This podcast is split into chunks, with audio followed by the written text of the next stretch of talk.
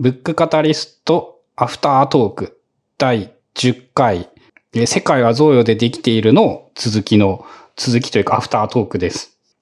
まあ、今回は、と今回はだいぶ、難しかっただいぶ長く喋ってしまったんです長かったですね。難し長かったですね。わかんなかったことを俺2、30分聞いてた気がする。ど、うん、ちょっとね、まあ、うん、でもあんまりこうざっくり言うと、この本のその深さが伝わらないかなと思って、ある程度掘り下げて説明したんですが。うん、まあ説明しないと続かないっすね。まあでもすごいな。こういうすごいのが日本、日本人でいて、日本にこういう人がいるっていうのは素晴らしいですね。こういう書き手が今まで発掘されてなかったのがね、やっぱりその新しいレーベルやからでしょうね。これが発掘されたこの人が発掘されたっていうのは。うん、出版社とか編集者とかがやっぱすごい、すごいんですよね、きっとこれは。いい、いい仕事されてると思います。うん。なんか賞もいっぱい取ってるんですね。紀ノ国屋人文大賞第5位、えービジネス書グランプリ2021のリベラルアーツ部門第4位。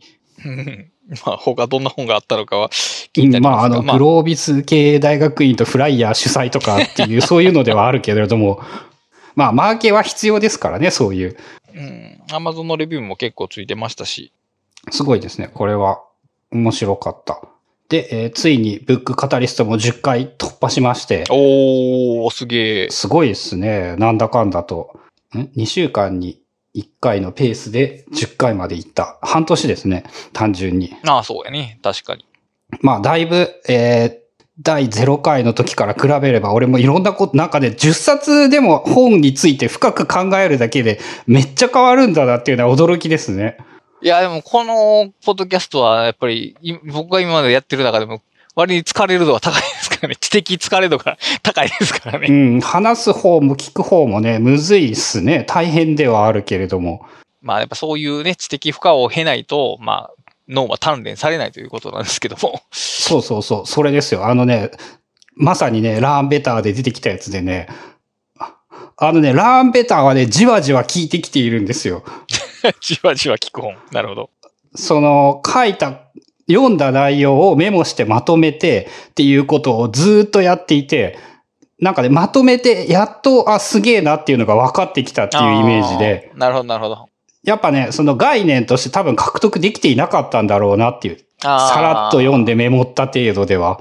だからそれは結局、あの、さっき言った、ファールの定義を暗記しただけっていう状態で、その実践の中で組み込んで初めて、あ、これってそういうことか的な理解に至るっていう。そう、これもね、そのひょっとしたら、さっき、えっ、と、自分が読んだ本っていうので言うと、なんて言うんだろう、あらゆることと結びつくようになりましたね。うーん、なるほど。ああ、これ、これは、あの、ラーンベターに書いてあった、ああいうことだな、みたいな、こう、学ぶにあたって、あ、だからきっとこの方法はいいんだろうな、みたいなことを思ったりとか。まあ、それ、ラーンベターを語ろう、語りたいなっていうのと、えっ、と、遺伝子の本はね、まだね、上巻がやっと終わりそうぐらいで、そうですか。えー、まあ、これもねランベターでいいんじゃないですかね。難しいけどね、でもね、面白いっすよ、遺伝子も。上下巻、今話どんなとこ進んでるのか。それれ時系列に話がえっ、と、進んでる基本的に、えっ、と、メンデルから始まって、メンデル、ダーウィンから始まって、えー DNA が見つかって、DNA がどんな働きをしているかっていう話が出てきて、今、えっ、と、DNA と RNA がどうのこうのみたいなぐらいまで時代は進んだところまだ一巻残ってるってことは結構すごいよね。ということは。やっぱ、あの、現代のここ30年とか10年とかが多分加速してるじゃないですか。多分そうやろな。きっとそうでしょうね。うん。で、ま、まだ、その、今のところギリギリ多分ね、高校の生物レベルなんですよ。うん、まだなんか、そう、理解可能な感じやな、うんでもね、そこは。そこをやっぱまず知らなかったっていうことをすごい分かっているので、まあそれを読んでいるのと、えーっと、まあでもその辺か、あとこの前話していたあれですね、あの、フィンガードラム入門。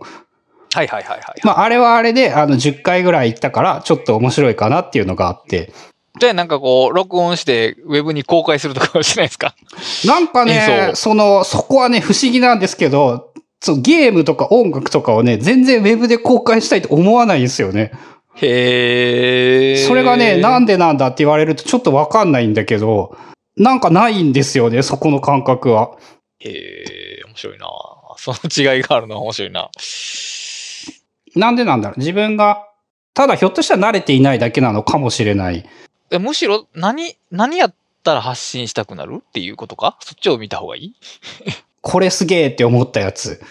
やっぱりそう。なんか贈与を送られた感があるからじゃないですか？うん自分の演奏ってその贈与感がないから、で、だから褒めてほしいわけじゃないってことだよね、要するに。うん、別になんか。これを知ってほしいがあるってことであって。そうそうそうそうそう、まんまそれですね。だから表現欲ではないんですよね、多分。そうやって考えると、自分の場合は。表現欲というものはあまりなくって、その、だからう受け取った贈与を、あの、返したいという言い方になうんっていうるのかな。感じ。うん。そう、うん、そういうのが一番いいですね。だから、あの、いわゆるその、なんや、なんとか、マーケティング。なんや、アンバサダーマーケティングとかも、あれも結局、交換にしたらダメなんですよね。あの、その、それを受け取ったユーザーが、もうこれはぜひ紹介しなきゃならないと思うようなプロモーションを打つことが多分一番のマーケティングなんですけどっていう話でまた 脱線するからやめとくして。個人的には、あの、ランベターの話を聞きたいですね。ああ、じゃあ、ランベターをまとめ、まと、まとまりきってないんだけど、今、感覚的にはね、えっ、と、あと6割ぐらいあるけど、まあ、でもまと、まとまってなくても、まあ、話せるぐらいには、なんかできるようにはなりました。それで、それで OK です。どんな本かとか、どういうことが書かれているのかは気になりますね。うん、そうですね。これは、なんだろうな、やっぱ、そのね、すごい面白くってね、その何が面白かったっていうのを今書こうとしているんですけど、なんか、こんな普通なことばっかりだと思っていたのに、後になってこんなに聞いてくるとはっていう。まあね、だから分かるとやるの違いとか、まあいろいろ表現はあるんですけど、まあなんやろな、理解と体感の違いでもいいし。まあだからまだ、なんやろな、読んだ段階では、そう、なんやろな、意味は、意味は理解できてるというとまた語弊があるな。その、言葉としては分かってるけども、その意味が腑に落ちてないっていうことかな。うーん。かな。で、あとまあやっぱそれと直接じゃないけど繋がって面白かったのが、その、ノート術として、1ノート1要素でまとめるっていうことをそのずっとやってるんですよ。 Learn Better に書いてあったことを。で、それの効果がすげえ高いんじゃないかっていうのも思ってるんですよね。ああ、めちゃくちゃ高いですね。だからあの、 Obsidian というか、まあ、 Obsidian というか、まあ、はる、はるか昔のその、知的生産の技術から言われてることですけど、 one、one card、one topic っていうのは、それの意義って、多分ね、あんまり実感されてないんですよね。あのーあれですよね。だから、アトミックにかけってことですね。要するに、現代風に言うと。そうそうそう。それがめっちゃ難しいし、そうそう、難しいんだよね。そうそう、難しい。やるだけで、その、や、やるだけじゃないな。それをやることが、こう、学習としてとてつもなく効果がある。あるね、あります。わかります。多分、その、あらゆる分野において、その、きっとこれは最強の勉強法なんじゃないかぐらいに思えてきていて。うん、それの最高潮が、その自分で学んだことを本にするとよくわかるっていうのが、それが一番到達、そのやり方の一番到達点なんですけども、まあ、いいその一枚のカードに書く、まあ、一枚に書く、そしてしかもそれにタイトルをつけるっていうことをすると、もう劇的にそのものの解像度というか理解度が上がりますね。それはもう、うん。むちゃくちゃしんどい。本を書くとはね、やっぱね、ちょっと違うんですよね。あの、リニアなものじゃないから。あ、でもね、その、やってることって実は一緒やねん。規模が大きいだけで。ああ、まあ、そうか。そうとも言えるのか。一つのテーマ、そうそうそう。本、一つの書籍にタイトルについで、て、でっていうこと、そういうこと、そういうこと。それがより複雑になってるっていうだけ、複雑というか、えー、高解像度になってるだけであって、でも、この根本的には1枚のカードにタイトルつけるってことと一緒やねんけど、それがものすごい数重なっていって出来上がるっていう。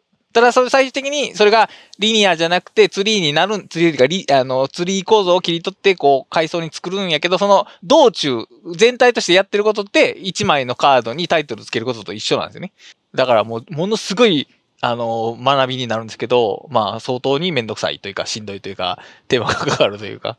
でもそのいい一枚カード法って、あの、こうなんか、それほど、その、今、ゴリゴさんが感じている意義って、あんまり理解されてないと、多分ね、僕を見てて思いますね。世の中。ああ、絶対ね、そこんなんね、あの、だって、これ、これもね、多分ね、そのラーベーターと同じなんですけどね、言ってることは何にも大したことないんですよね。うんうんうんうん。そうやと思しかも、こんなことに、そのすごい効果があるみたいなことは、やっぱ思う、思いがたいんですう。よ。うんうん。でも、そ、こ、この、さらに面白いのが、このこと自体をメタ的にランベターも語っていて、なるほど。なるほど。こ、こ、これはその学習についてすごく重要だっていうことをランベターにも書かれているんですよ。なるほど、なるほど、なるほど、なるほど。で、それ自体がやっぱ、そ、それ自体をこの本についてやってみたら、やっぱりすごい効果があるっていう。んそれ面白いな。そう、っていうので、その、ひなんて言うんだろう、お、面白かったかどうかって言われたらやっぱね、めっちゃ悩ましいんですけど、おーなんかね、言ったらね、内容については突っ込みどころっていうかね、こう、なんて言うんだろう、結構長ったらしかったりね、こう、もうもうちょっといい書き方あるんじゃないかって思う部分は、あ、いっぱいあるんだけど、書かれていたことに関しては、今のところ、その、ブックカタリストを始めてから一番大きな影響を受けた本ですね。うん。まあ、そこはやっぱりちょっとね、僕も聞いておきたいね。うん。まあ、ということで、それですかね。はい。まあ、その方向で。はい。えーでは、次回は、ラーンベターについて語りたいと思っております。はい。楽しみにしております。はい。お疲れ様でした。はい、お疲れ様です。